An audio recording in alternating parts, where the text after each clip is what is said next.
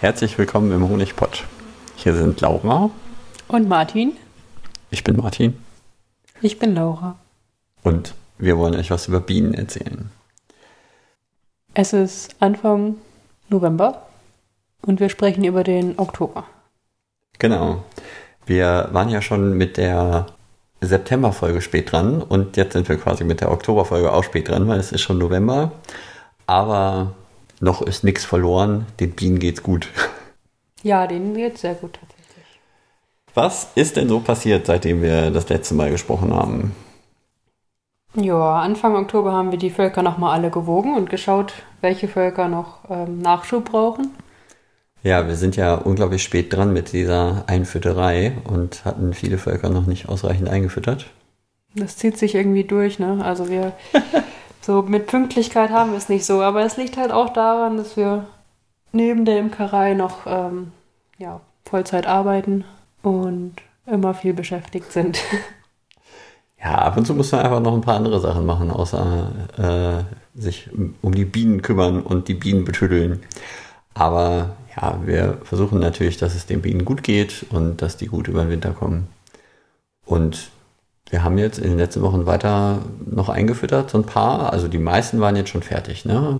Es waren nur noch wenige, die noch gefüttert werden mussten. Ja, bei sieben Völkern mussten wir noch nachfüttern. Von vielen, vielen. ja, ansonsten haben wir nochmal nach den Milbenzahlen geschaut. Einfach nur so aus Interesse für uns. Ich möchte erst noch auf ein anderes Thema kommen. Es sind immer noch erstaunlich viele Wespen unterwegs, finde ich. Sehe immer noch viele Wespen. Und wir haben eine äh, Zuschrift per E-Mail bekommen von Markus, der beschrieben hat, dass ja, die Wespen ein Volk, also die, die Wespen bei ihm scheinen einfach besonders aggressiv gewesen zu sein. Und die haben den Flugloch, äh, hier diesen Fluglochverschluss die, zur Fluglochverkleinerung, äh, den er benutzt hat, haben die zerfressen. Mhm. Hast du das bei uns schon mal gesehen? nee, die... tatsächlich nicht. Also ich schon mal gesehen, dass es so ein zweites Flugloch gab, aber ich weiß nicht, ob. Ob die Wespen das reingefressen genau. haben. Ja. Hm. Also bei ihm scheinen auf jeden Fall die Wespen da es echt auf die Bienen abgesehen zu haben. Ja, und er hat auch irgendwie geschrieben, dass da halt erst ein kleines Volk stand. Das tatsächlich hat er dann an die Wespen verloren, glaube ich, oder? Und dann hat er da ein Wirtschaftsvolk hingestellt und dann die Wespen haben sich den Standort gemerkt und sind dann auf das Wirtschaftsvolk drauf. Ja, die Wespen sind ja auch nicht blöd, ne? Die, ähm, wenn die einmal wissen, wo es was zu holen gibt, dann ja, gut, gehen die ja deutlich aggressiver ran. Ich hätte jetzt gedacht, das Wirtschaftsvolk ist ja eigentlich stark und wehrt sich dann ausreichend. Mhm. Wäre auch meine Erwartung, ja. Aber ja, wenn die Wespen sich da so krass äh, reinfressen, habe ich bei uns bisher noch nicht erlebt mit dem, wir nutzen einfach so einen Schaumstoff, so der normalerweise, keine Ahnung, für hier, wenn einer seinen, seinen Musikkeller, wie heißt das, Probenraum im Keller baut, so ein Schaumstoff ist das irgendwie. Mhm. Den gab es mal günstig. Und ja, so ja, Schalldämpfer, ne? Ab und zu ist der schon mal ein bisschen angeknuspert, aber dass die Westen da irgendwie komplett durchgekommen sind, das hatte ich bisher noch nicht. Also ich finde Schaumstoff total doof. Also wir benutzen das ja, aber mir gefällt es nicht. Weil der eben irgendwann zerfällt oder zerknabbert wird oder so und dann das ganze Mikroplastik in der Umwelt landet. Also wenn ihr kreative Ideen habt, äh, die gut funktionieren, dann immer her damit. Genau, gerne mal per Mail schreiben. Also die Fluglochkeile benutzen wir halt nicht, weil die sich stark verziehen und die kriegt man dann nicht mehr raus. Und ähm, ja, die helfen auch nicht zu, gegen Mäuse beispielsweise. Weil ist das der Hauptgrund? Nee. Die kannst du, kann man nicht so vernünftig klein machen. Also nee. selbst die kleinste Größe ist noch relativ groß, sodass da Räuberbienen durchkommen.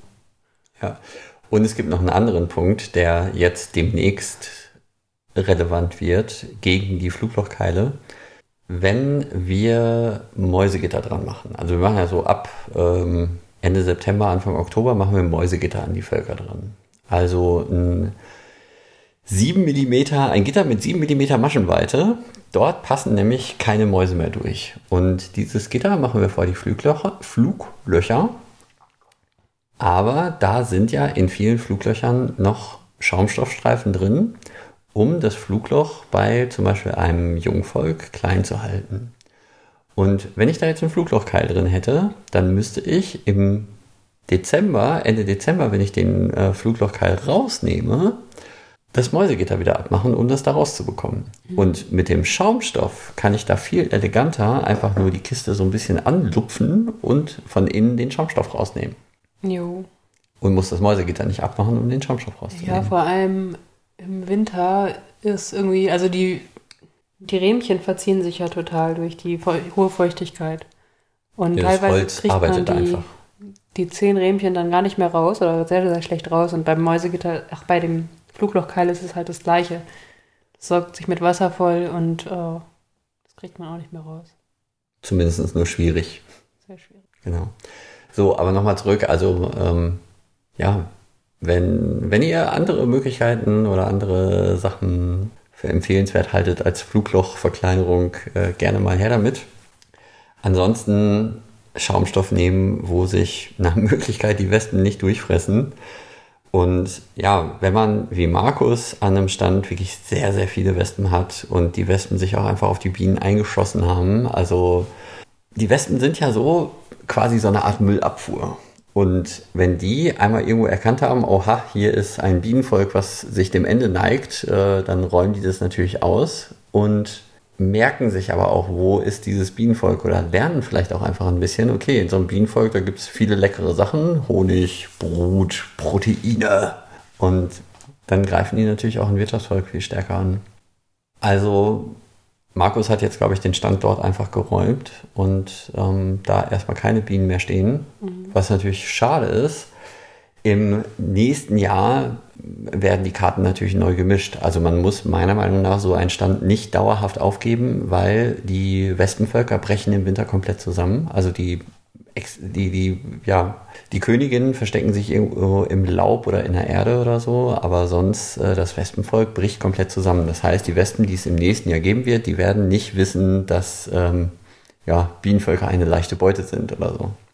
Ja, ansonsten ähm, also ich sehe immer noch Wespen hier äh, in den Bienenstöcken rumfliegen. Die scheinen im Moment aber eher in so eine Richtung Koexistenz zu gehen und äh, versuchen sich damit unterzubringen und ab und zu mal ein bisschen Honig zu klauen. Mm, wir haben auch eine Hummelkönigin unter einem Bienenvolk gefunden. Oh ja, das war ein dicker Brummer. Mhm. Ich denke, ja. die hat sich da überlegt zu überwintern. Genau, die Hummelkönigin genauso wie die Wespen- und Hornissenkönigin, die suchen sich natürlich irgendwo Plätze, um zu überwintern und dann im, ja, die Hummeln schon recht früh, Im so März, im Februar, April. März und die Wespen ein bisschen später ein neues Volk zu gründen. Mhm. Aber wir sind hier nicht bei, äh, wir sind hier nicht im Wespenpott oder im äh, Hummelpott, sondern im Honigpott. Aber Hummeln machen auch Honig. Also den kann man zwar nicht ernten, aber theoretisch machen die welchen. Na gut. Aber zurück zu den Bienen. Also, Wespen sehen wir immer noch ein bisschen, ja. Aber im Moment scheinen die jetzt nicht mehr die Völker irgendwie aktiv äh, anzugreifen. Ja, man sieht vielleicht eine Wespe pro Volk. Also, würde ich so sagen. Boah. Viel mehr nicht. Eigentlich nicht mehr redenswert. Genau. So, aber wo waren wir eigentlich? Du wolltest eigentlich gerade auf ein anderes Thema. Ja, wir sprechen darüber, was alles im Oktober gemacht wurde. Und zwar haben wir gesagt, dass wir nochmal die Varroa kontrolliert haben. Und wir haben die Volksstärken äh, so ein bisschen geschätzt und uns schon mal die Völker markiert, die wir vereinigen wollen. Und davon auch schon ein paar vereinigt. Genau.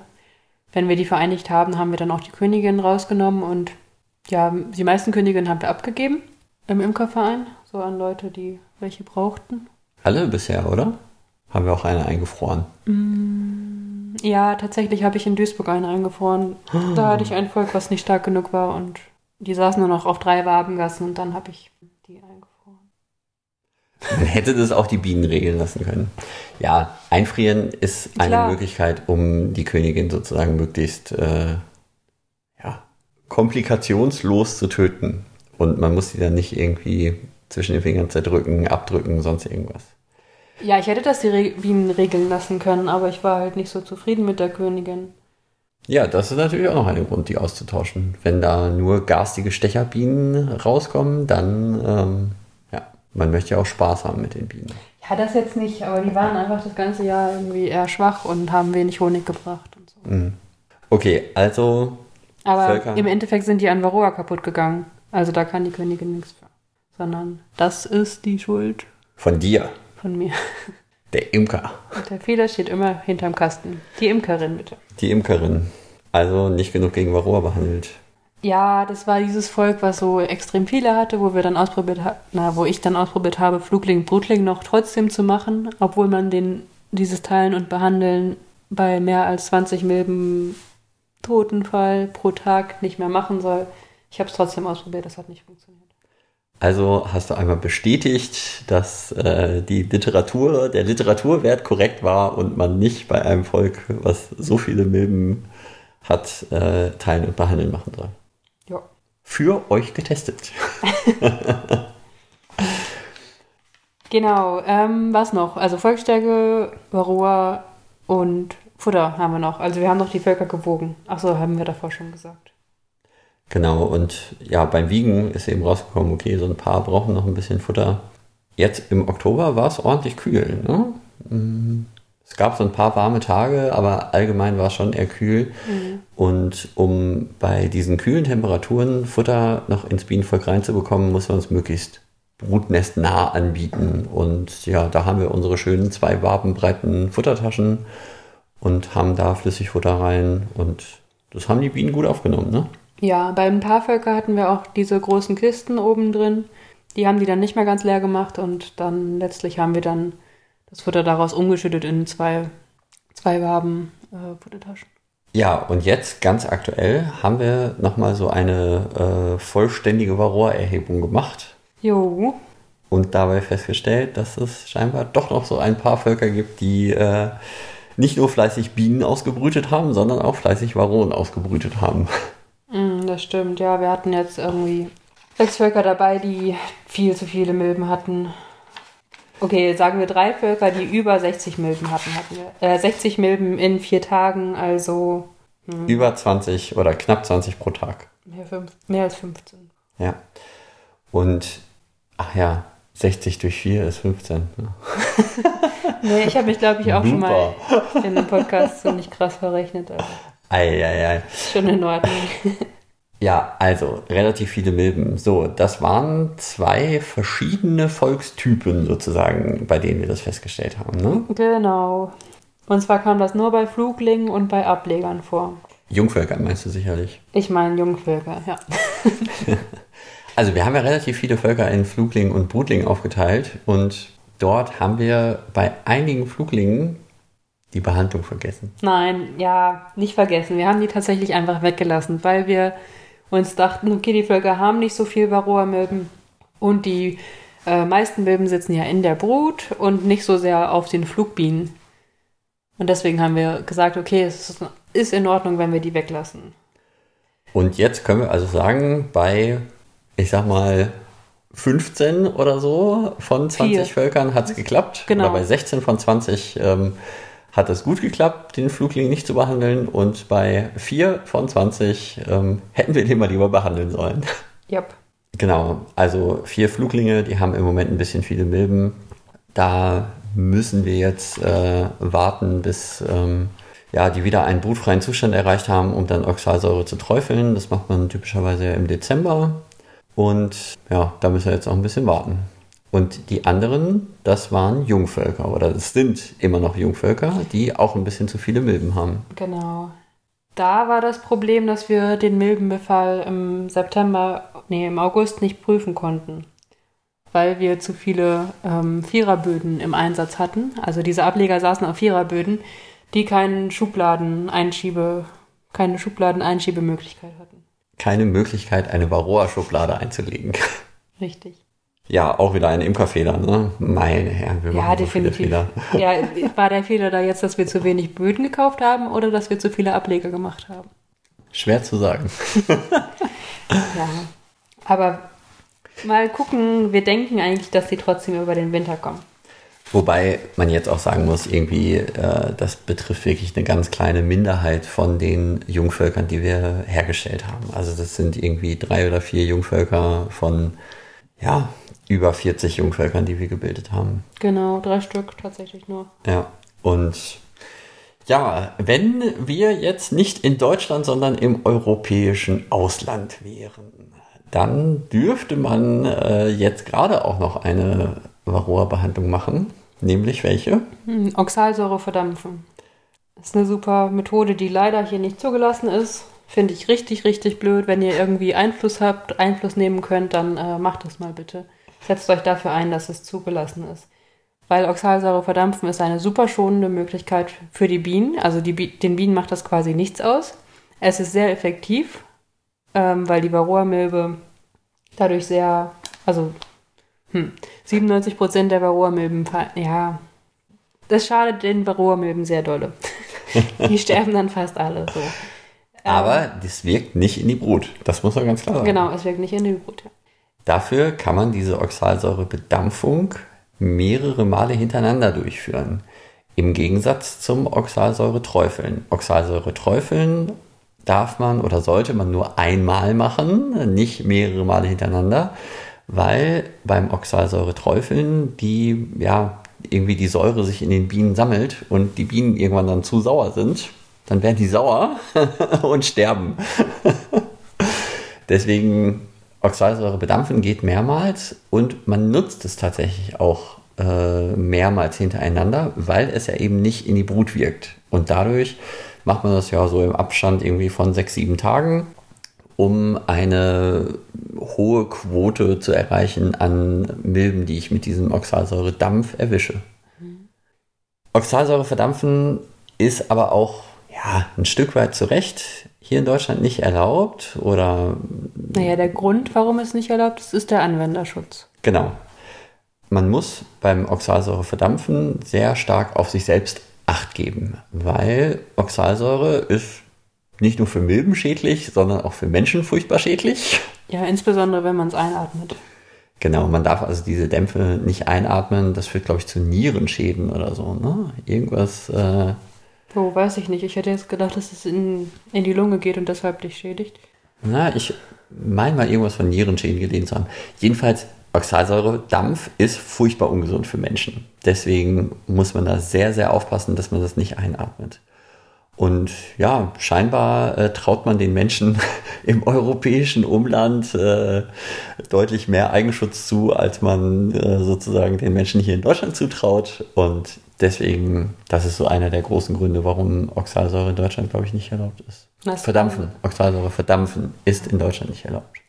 Das kann sein, aber ist auch irgendwie blöd, oder? Weil ich meine, dadurch, dass es nicht erlaubt ist, machen das vielleicht mehr Leute einfach heimlich und denen die kümmern sich dann vielleicht auch nicht darum, das sich vernünftig zu schützen. Das weiß ich nicht. Jedenfalls. Aber wenn man es einfach erlauben würde und den Leuten dann, den Imkern sagen würde, ja, jetzt müsst ihr den und den Schutz nehmen, FFP3-Masken, denke mhm. ich, oder das halt so und so machen, dass ihr gar nicht mit dem Dampf in Berührung kommt, wäre das deutlich besser. Ja. Wenn man das jetzt äh, machen wollte, wie würde man es denn zum Beispiel machen? Also es gibt ja verschiedene Möglichkeiten, diese Oxalsäure zu verdampfen. Hm. Also ich habe von einer Möglichkeit gehört, die sehr, sehr günstig ist. Da braucht man einfach nur irgendwie eine Fliese, ein Teelicht, ein kleines Stöfchen aus Drahtgitter, sowas wie eine Pfanne und eine Oxalsäure-Tablette. Zwei. Zwei, okay, ja. Ähm, ja, aber ich wollte einmal kurz so einen Überblick machen, welche Geräte es denn so grundsätzlich gibt. Also ähm, ich glaube, es gibt aus Österreich ein sehr interessantes Gerät. Das ist so ein äh, großer alternativer Deckel, den man aufs Bienenvolk draufsetzen kann, wo so ein, ja, wie so ein Kamin oben drauf ist ähm, und ja, irgendwie so ein Brenner, so, so ein Bunsenbrenner ist da noch dran. Ähm, ja, das, das ist ein ziemlich kompliziertes Teil, aber es funktioniert wohl ganz gut. Eine andere Möglichkeit ist noch so eine elektrisch betriebene Heizpfanne, die man vorne ins Flugloch reinsteckt. Ähm, dann es, glaube ich, auch noch eine Lösung mit einem Heißluftföhn, wo man irgendwie auf einen Heißluftföhn vorne drauf ein, ähm, ja, irgendwie so ein, eine Kartusche setzt, wo man Oxalsäure reintut und dann kann man eben den Föhn anmachen und es äh, verdampft da drin. Man braucht dann natürlich für diesen Heißluftföhn irgendwie 220 Volt, sonst läuft das Ganze nicht. 230 Volt natürlich haben wir hier in Europa. Äh, was gibt's noch? Ja, dann gibt es eben so verschiedene mh, verschiedene Teelicht-Varianten oder sowas. Ich glaube, da gibt es inzwischen auch im Imkereibedarf einige äh, fertige ja, es sieht so ein bisschen aus wie so ein äh, Teewarmhalteding oder sowas, nur eben ohne große Platte oben drauf, sondern ist ein bisschen schmaler gestaltet. Und so ein Tee, Teelichtteilchen kann man natürlich auch einfach selber bauen, indem man ja eine Fliese nimmt und ein Teelicht und dann noch ein äh, Becherchen von einem leeren Teelicht, äh, ein bisschen Draht zurechtbiegen, sodass man ja, wie so eine, äh, wie so ein Grillrost über dem Teelicht machen kann, um dort in dem leeren Teelichtbecherchen zwei Tabletten reinzuschmeißen und dann das Teelicht runter und dann verdampft das auch wunderbar vor sich hin. Man kann das hier in Deutschland im Imkereibedarf kaufen? Ja. Geräte dafür? Oh, ja. Faszinierend. Hm. Es gibt ja, äh, es gibt ja durchaus Imker, die vielleicht äh, im Grenzgebiet wohnen und, äh, Ach, und kurz mit ihren Völkern äh, in die Niederlande fahren und äh, ja. Zwinker-Smiley. ähm, noch eine Frage. Warum schädigt die das nicht, wenn man das häufiger macht? Nehmen die das dann einfach nicht so richtig auf? Also die putzen sich ja trotzdem und während die sich putzen, schlecken die sich dann auch ab? Naja, diese Oxalsäurekristalle oder also ne, diese, diese sublimierten äh, Oxalsäurekristalle, die eben in diesem Dampf sind, scheinen die Bienen nicht in den Körper aufzunehmen, sondern das ist halt nur irgendwie außen und dann ist das gut. Ja, okay. Ja. Also Oxalsäure verdampfen ist eine nette Möglichkeit, um genau jetzt zu dieser Jahreszeit bei den Bienen nochmal ordentlich Varroa-Befall wegzunehmen. Yep. Man kann, wenn man eben diese Oxalsäure verdampft, sollte man die eben in Abstand irgendwie von so fünf, sechs Tagen mehrfach behandeln, um auch die Varroa-Milben, die eben in der Brut, in der verdeckelten Brut sitzen, zu erwischen, weil diese Oxal, dieser Oxalsäure-Dampf geht nun mal nicht durch den äh, Brutzellendeckel. Jo. Und die einzige Möglichkeit, durch den Deckel zu behandeln, ist Ameisensäure. Aber ja. das funktioniert jetzt zu dieser Zeit nicht mehr, weil es zu kalt ist naja, sagen wir, die einzige rückstandsfreie Methode durch den Deckel ist Ameisensäure. Es gibt ja noch ein paar rückstandsbildende Mittel, wie zum Beispiel ähm, Thymol oder so. Das hm. wirkt, glaube ich, auch durch den Deckel, oder bin ich mir gar nicht so ganz sicher. Thymol hinterlässt aber Rückstände im Wachs. Und wenn man das ein paar Jahre macht, dann schmeckt der Honig irgendwo nach Thymol. Das, das will man ja auch nicht haben. So, okay, aber nochmal ja, zurück. Aber so Wachs mit Thymol ähm, Finde ich auch. Also erinnert mich auf jeden Fall irgendwie an meine Kindheit, an so eine Wachskerze, die ich bei meiner Oma stehen hatte. Die roch auch nach Thymol und Wachs. So, das, keine Ahnung. Früher dachte ich, das ist der normale Wachsgeruch. Hm. Wahrscheinlich war es das nicht. Hm. Wenn man eben jetzt im Moment feststellt, zu viele Milben und man muss jetzt noch mal ein bisschen was tun, um den Milbenbefall zu reduzieren, dann ab nach ab in die Niederlande zum Beispiel oder nach Belgien oder Frankreich und kann man Oxalsäure verdampfen. Das geht aber nur mit einem gültigen Gesundheitszeugnis. Korrekt. Ach so, ja, oder alternativ könnte man eben ähm, noch warten bis zu dem brotfreien Zustand und die dann beträufeln. Aber da werden wir in der Novemberfolge auch nochmal drüber reden. Genau. Das macht man typischerweise im Dezember, dieses Oxalsäure träufeln und. Weil die genau. Völker dann brotfrei sind. Da sprechen wir nächsten Monat drüber. Oder gleich, naja, in dem, äh, was ist bald zu tun. Ja. Ja, ansonsten in den letzten Wochen, ich habe fleißig Wachs geschmolzen, alte äh, dunkle Waben eingeschmolzen, mhm. um da demnächst wieder neue Mittelwände rausproduzieren zu lassen. Und ansonsten Honig abgefüllt. Ganz viel Honig abgefüllt. Jo, das müssen wir gleich auch noch machen. Honig abfüllen, etikettieren und Kartonen. Ja, dafür ist äh, so im Herbst, Winter einfach die richtige Zeit. Was passiert denn in den nächsten Wochen? Was machen wir im November bei den Bienen?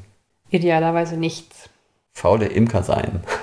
Ja, aber wir waren ja ein bisschen spät dran mit dem Vereinigen und Füttern, deswegen bei ein paar Völkern ist noch Futter drin, oder?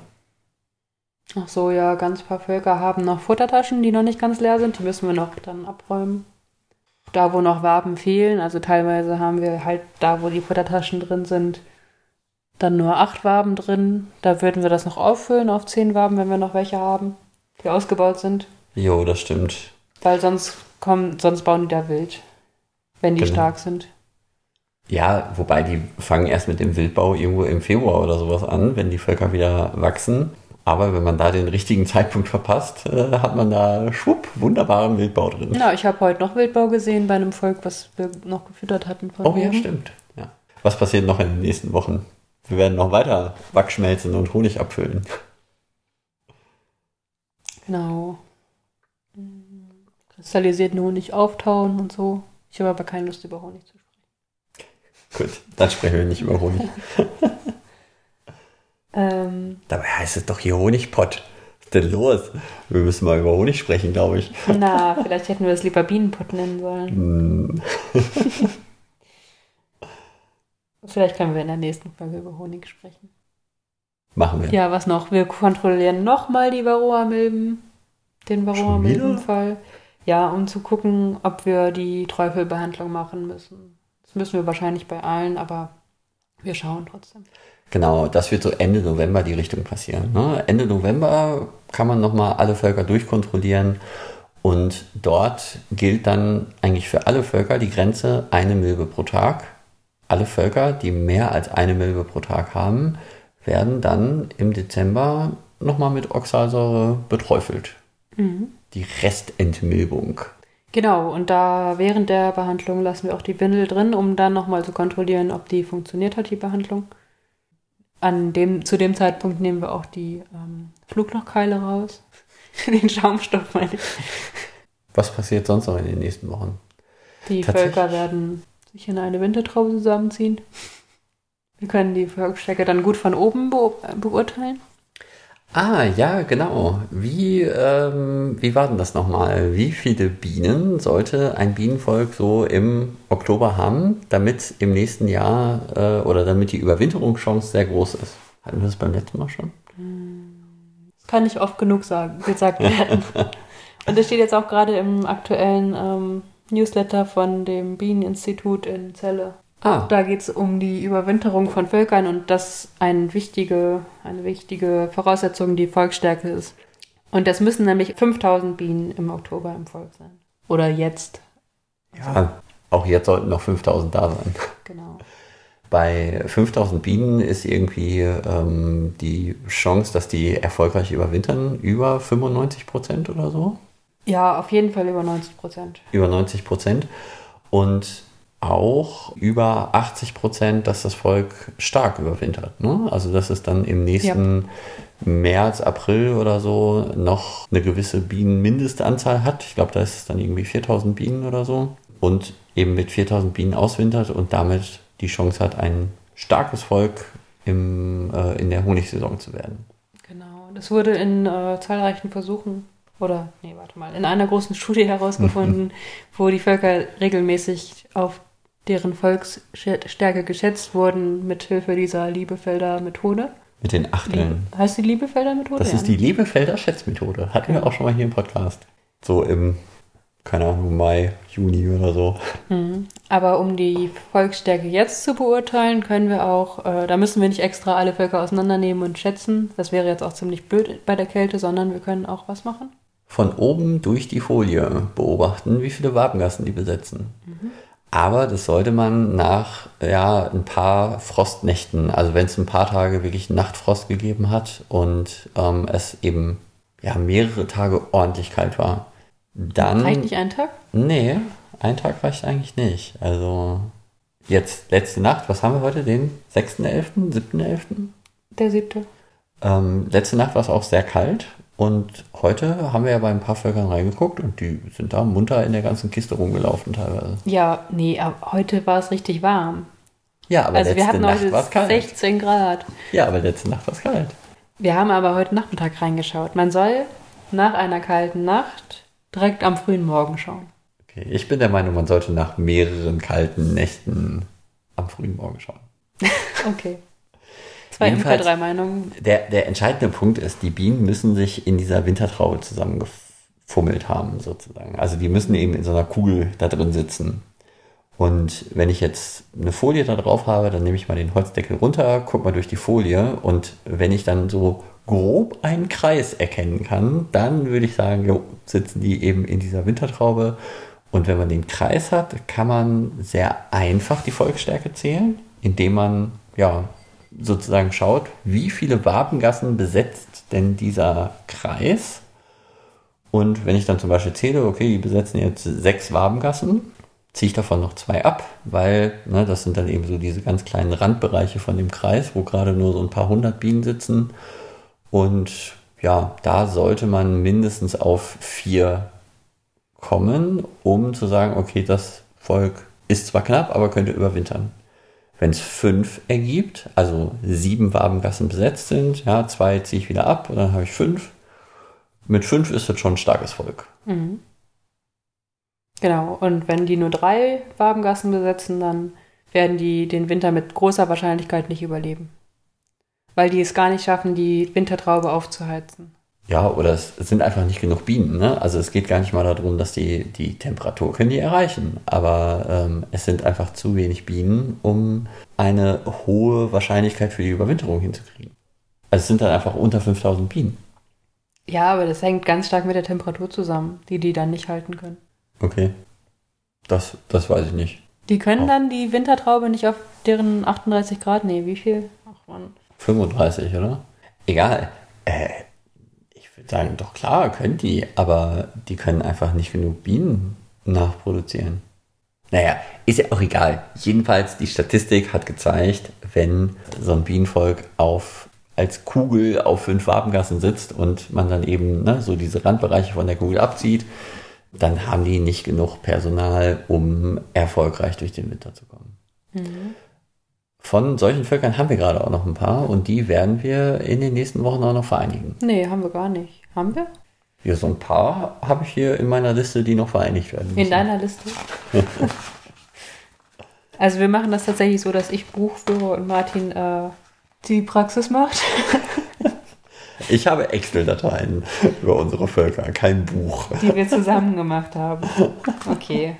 Also es gibt noch ein paar Völker, die zusammengelegt werden müssen. Oder haben wir heute alle zusammengelegt, die zusammengelegt werden müssen? Beinahe. Du hast recht, es gibt noch zwei, drei Völker. Genau, die müssen noch zusammengelegt werden und dann yep. ist gut. Genau. Wobei wir das auch einfach nochmal neu bewerten sollten. Ähm, bei denen, wo wir nicht ganz sicher sind, schauen wir nochmal nach einer kalten Nacht. Mhm. Und vereinigen die halt, wenn die nicht auf fünf Wabengassen sitzen. Genau. Also sieben minus zwei Wabengassen. ja. Gibt es sonst noch was in den nächsten Wochen zu tun? Futterkranzproben nehmen für die solchen Freiheitsbescheinigungen fürs Wandern fürs nächste Jahr, ne? Genau. Man kann die jetzt machen, man könnte die aber auch nächstes Jahr im März oder so machen. Ja, unsere Zeugnisse sind jetzt gerade noch bis Ende Dezember gültig. Das heißt, nach Dezember dürfen wir keine Völker mehr über den Kreis hinaus verstellen.